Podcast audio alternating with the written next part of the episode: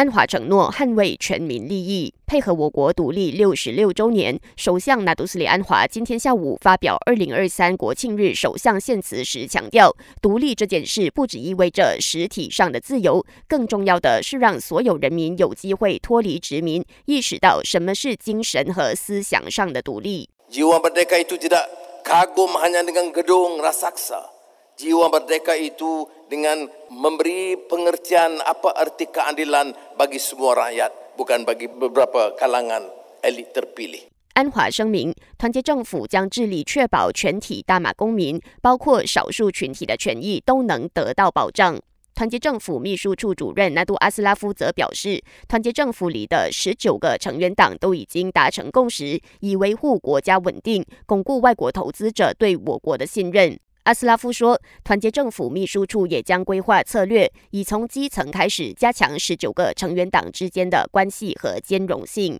欢庆国庆日，Astro Radio 和 Ediga 携手 Wanda Gobidare 制作了国庆特备节目。从今早六点开始，直到午夜十二点，H 若十七家电台将组成 Ori FM，十八个小时里不但有歌听，听众也能享受到涵盖华语、英语、马来语和淡米尔语的多元文化广播内容，甚至还有机会通过 Shock App 赢取高达三万令吉的现金奖。感谢收听，我是子琪。